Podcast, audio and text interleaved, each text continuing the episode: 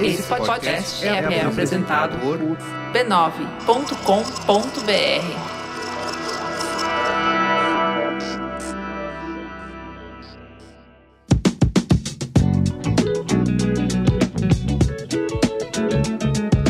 Olá, eu sou o Carlos Merigo, esse é mais um Braincast Zip e eu tô aqui para te lembrar que tá chegando o Festival Internacional de Criatividade Cannes Lions, que a gente cobre anualmente no B9, tá? Você pode acompanhar lá em b9.com.br barra Cannes Lions.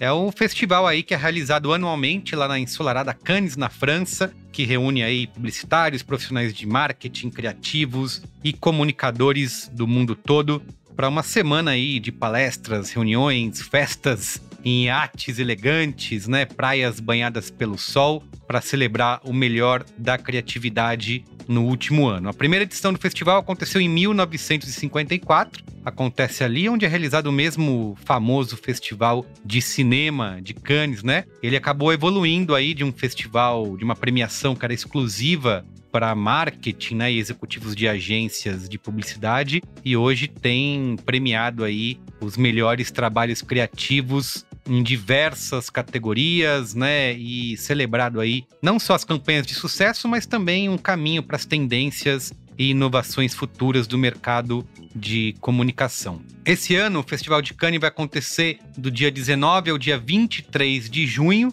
Com muitas das empresas, das maiores grupos de comunicação, de mídia, de entretenimento vão estar tá lá e como eu falei, a gente vai acompanhar tudo ali no B9, tá? Não deixa de acessar o nosso site b9.com.br. Bom, para entender qual que é a importância de se ganhar um prêmio lá no Festival de Cannes, a importância de se ter um leão na estante, eu conversei com jurados brasileiros, né, que vão estar presentes lá no festival e que vão fazer parte aí do júri de diversas categorias. Então eu perguntei para eles um pouquinho sobre, né, qual que é essa relevância de se ganhar um leão nos dias de hoje e quais são os critérios utilizados aí para julgar peças e trabalhos criativos é, nas categorias que eles fazem parte, tá? Eu conversei com Felipe Silva, que é sócio diretor de criação da agência Gana, conversei com a Luciana Cardoso, que é diretora de criação da Crispin Porter Bogusca, aqui de São Paulo, conversei com Rodrigo Almeida, diretor de criação da UMAP BBDO, e conversei também com Nicolas Bergantin, que é diretor executivo de criação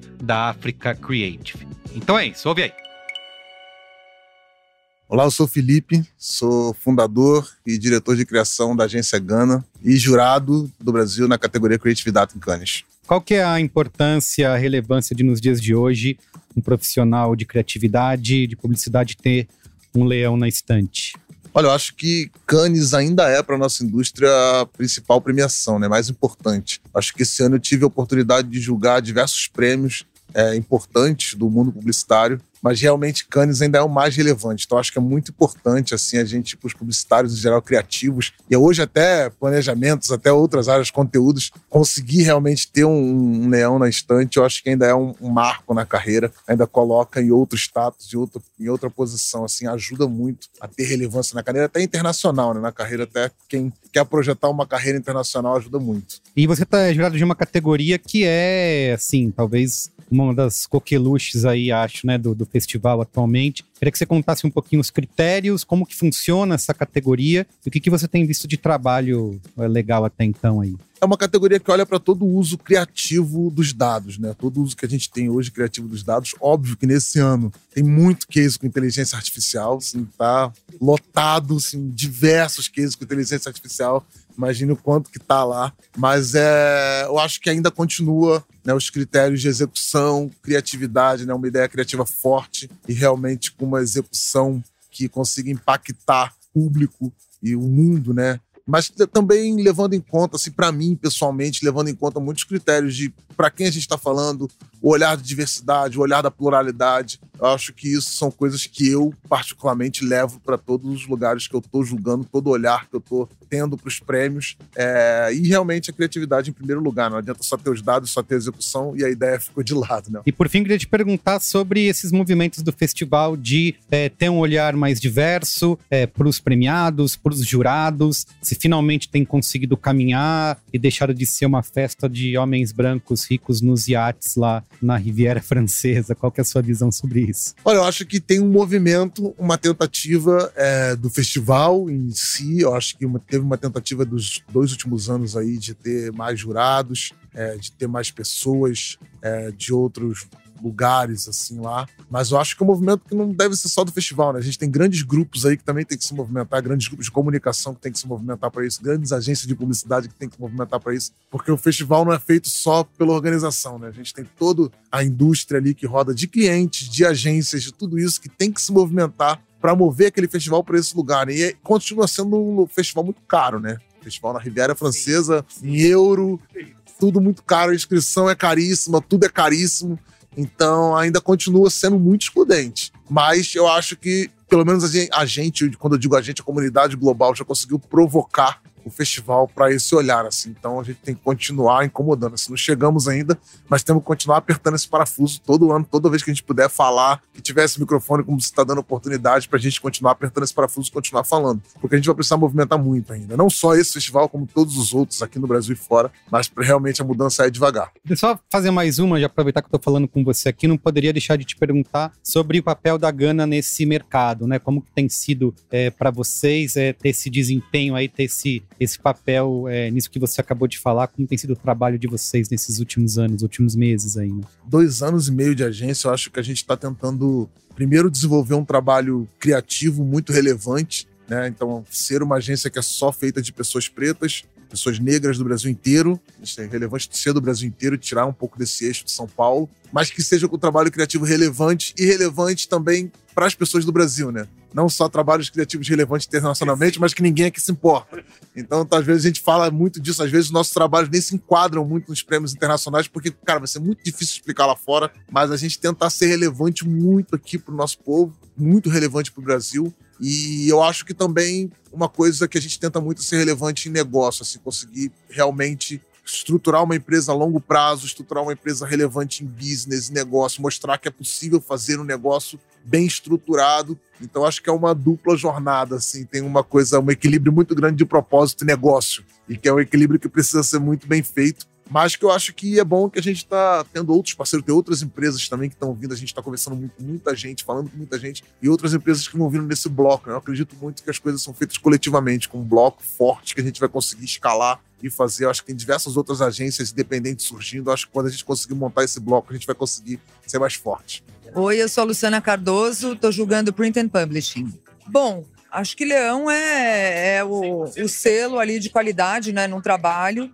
E é meio que aponta para a tendência, né? Aquilo que você enxerga como original, que conversa com o mundo hoje, né? Hoje trabalhos que não estão alinhados com alguns valores de fato não vão para frente. Isso é super importante, não só no, na propaganda, mas no que ela representa, que é trabalho em massa, né? Conversar com as pessoas, construir um, um mundo, construir novas narrativas importantes. Então, acho que quando a gente coloca aí um selo de qualidade como é o Leão, ele se torna bastante relevante. E quais são os critérios que você já está trabalhando, né, em, em shortlist e tudo mais? Quais são os critérios que você tem olhado, que, que o grupo de print tem olhado esse ano?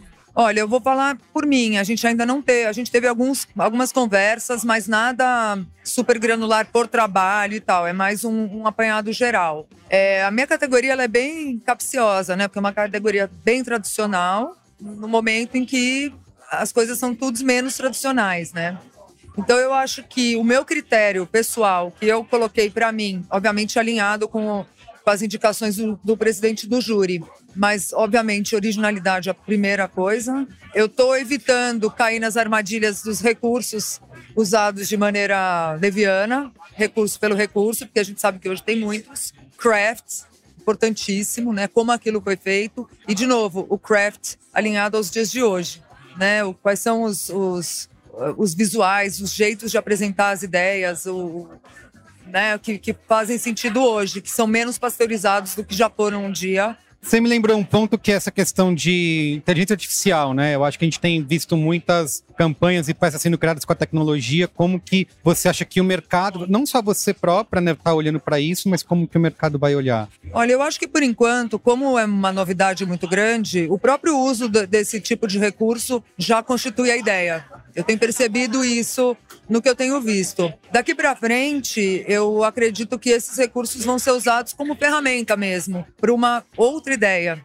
Ele, ele não será mais a ideia. Mas aí, a partir do ano que vem, esse ano a gente ainda está muito preso nessa novidade, né? Queria te perguntar um pouquinho do processo de trabalho, como tem sido para você, como que tem sido esse dia a dia aí de analisar milhares de peças aí do mundo todo. Olha, eu fiz um, um, um um jeitinho meu ali de, de dedicar um tempo específico por dia, né, para poder me debruçar, olhar tudo, fazer, ter bastante responsabilidade aí na hora de julgar. Então, mas para mim é uma alegria, porque muita coisa boa, ideias que me relembram por que eu comecei a trabalhar nisso, né? Daquele, aquela borbulhinha no estômago gostosa. E isso faz valer a pena. Mas, de fato, né? Conciliar isso com o trabalho do dia a dia é, é um desafio. Mas tá valendo muito a pena e eu tô adorando. Sou Nicolas Bergantin, sou ICD da África e sou jurado de Entertainment Lions for Gaming. Qual que é a relevância, na sua opinião, de ter um, um leão de canis na estante em 2023? Cara,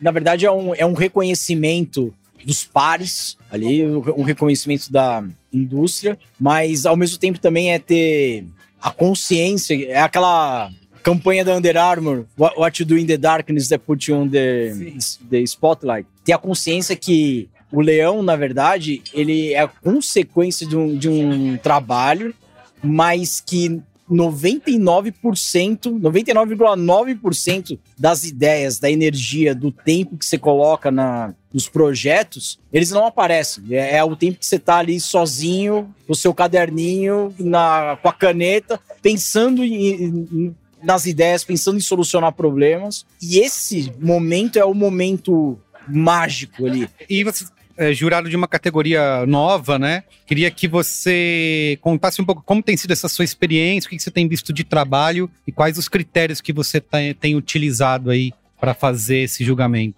Bom, no primeiro de tudo, o meu júri ele tem poucos criativos, o que é desafiador por um lado, porque as referências mudam, então quando você vai discutir é um outro nível de discussão de, de, de colocar as referências na mesa, mas ao mesmo tempo, do lado deles, que é muita gente da indústria de games, é muito legal, assim. Então, porque você tem gente da Nintendo, da Riot Games, que faz o League of Legends, é, do, do Minecraft. Então, você ter contato com essas pessoas, eles mostrarem as possibilidades que dá para fazer na indústria é, e dentro das plataformas de games, dentro que é aquilo, de repente você tem uma ideia, você fala, onde você vai ver, não dava para fazer isso. Mas aí o cara vira e fala para você, porra, mas de repente se você fizesse desse outro jeito, era possível, mas é uma visão de quem tá lá dentro. Então, acho que ter o contato com esse tipo de, de, de jurado, entender como a, a, mente deles funciona, eu acho sensacional e está sendo uma experiência incrível. E por ser o primeiro ano, acho que colocar o sarrafo lá em cima que a gente vai setar o critério para os anos seguintes. E o segundo ponto sobre o critério é tem que ser a ideia. A, a, lógico que depois você vai ver a execução, mas a primeira primeiro de tudo, tem que ser a ideia, o que, como aquela ideia fez você se sentir, bateu na sua alma de uma maneira, entendeu? Fala galera do Braincast, tudo bem? Prazer estar falando com vocês. Aqui é o Monte, Rodrigo Almeida, mas todo mundo me chama de Monte, diretor executivo de criação da Uma PBDO e esse ano jurado de Innovations no Cannes Lions. Cara, eu acho que ainda é muito relevante. Eu, eu entendo o questionamento, porque a gente está se questionando de várias coisas, né? Que a gente sempre deu muito valor e agora, pô, será que, será que isso hoje em dia ainda faz sentido? Eu acho que era, era muito mais difícil você ganhar um leão quando o festival tinha uma categoria, duas, cinco, isso é inegável. Mas eu acho que a importância e a relevância ainda se mantém, porque os meios são muito mais eh, numerosos hoje em dia também, as possibilidades são muito numerosas. Então, por mais que tivesse menos categoria então fosse mais difícil, hoje você continua tendo um prêmio muito relevante que é significativo dessa pluralidade de possibilidades que a comunicação oferece. Então, eu acho que é, ainda é muito relevante para todo mundo, cara, porque tem outros festivais que a gente também valoriza, às vezes é até mais chique, você fala ganhou de NAD e tal. Mas, acho que ao contrário do que a gente fala de Las Vegas, em Cannes, o que acontece em Cannes não fica em Cannes. É, influencia tudo que vai ser feito nos próximos 12 meses, né? Assim, realmente Cannes é ali a, aquele turbilhão que acaba movimentando toda a indústria. Então, eu acho que ainda é super relevante para os profissionais, que você perguntou, na estante no profissional, super importante, mas que bom que de uns anos para cá, cada vez mais importante isso está na estante dos profissionais de marketing. Isso está exibido em, em, salas de reunião de grandes clientes do Brasil também. Então, acho que para eles também, cada vez mais, isso está ficando muito relevante. E você é jurado de Innovation, né? Que inclusive já saiu shortlist. Quem quiser acessar o b9.com.br pode ver. Queria que você contasse um pouquinho como foi esse processo de escolha. São 20 cases selecionados, acho que tem quatro brasileiros. Acho que ele tem, assim, até uma categoria diferente, né? Não tem subcategorias. Como que foi esse processo? Tem sido essa experiência para você? É, cara, é uma categoria muito única, assim. É, primeiro questionamento que todo mundo me faz e que eu me fiz também quando, quando eu fui escolhido para essa categoria, porque eu não sei se todo mundo sabe, mas você não escolhe a categoria que você vai julgar. Né? O festival te convida para aquela categoria. O convite é esse. Então chegou um convite para julgar Innovation. Eu achei o máximo, mas ao mesmo tempo eu falei assim: mas o que exatamente que é inovação? Se em teoria a gente está o dia inteiro procurando alguma coisa inovadora. Né? O que, que, o que, que diferencia essa categoria das outras? Então, a primeira coisa que eu comecei a fazer foi estudar vencedores dos últimos anos. E aí, cara, o jeito que eu tô conseguindo explicar, pelo menos para mim fez mais sentido, que eu tô conseguindo explicar para quem me pergunta o que que essa categoria tem diferente, é que tem muito a ver com invenção e não só com criação. Você inventa uma coisa, né? Sim, sim, você, sim.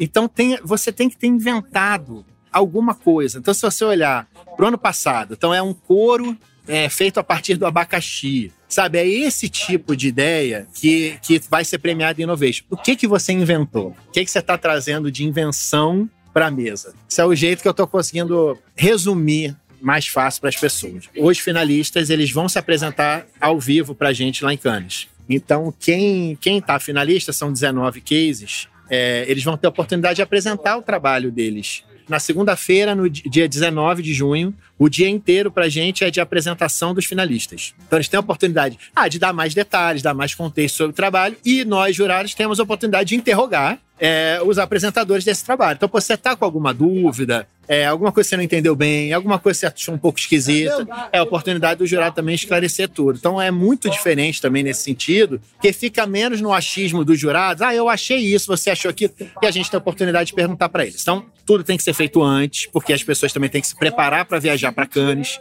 Então, duas semanas antes dessa data da apresentação, já foi divulgado o nosso shortlist, ficaram 19 peças. processo muito parecido com todas as outras categorias no sentido do julgamento. Né? A gente viu, não são muitas peças innovation, foram 161, se não me engano votação por nota. Aí o, o, próprio sistema do festival estabelece ali uma média, a gente vê mais ou menos os 10% mais votados. E aí tem uma discussão ali se esses que estavam ah, que ali, ah, são esses mesmo mais legais? Alguém tem algum ponto? Depois, alguém está sentindo falta de alguma coisa que gostaria de botar aqui para discussão? Nisso aí eles chamam de a calibragem do, do shortlist.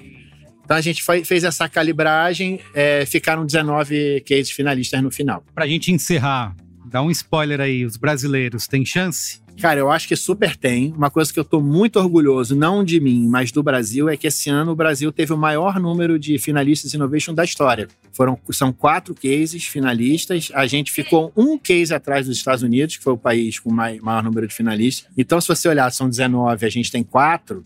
Eu espero que sim. A gente tenha ótimas notícias do Brasil, até porque as ideias são muito bacanas, são merecedoras de estarem lá. Muito bem, gente. Então é isso. Obrigado pela audiência, por ter escutado até aqui. Lembrando mais uma vez, você pode acompanhar nossa cobertura do Festival de Criatividade Cannes Lions lá no b9.com.br. O nosso canal especial em parceria com a Meta é o b9.com.br/barra Cannes Lions. E também nas nossas redes sociais, tá? Arroba Brings9, segue a gente no Instagram para você não perder nada do festival. Então é isso, até a próxima. Tchau!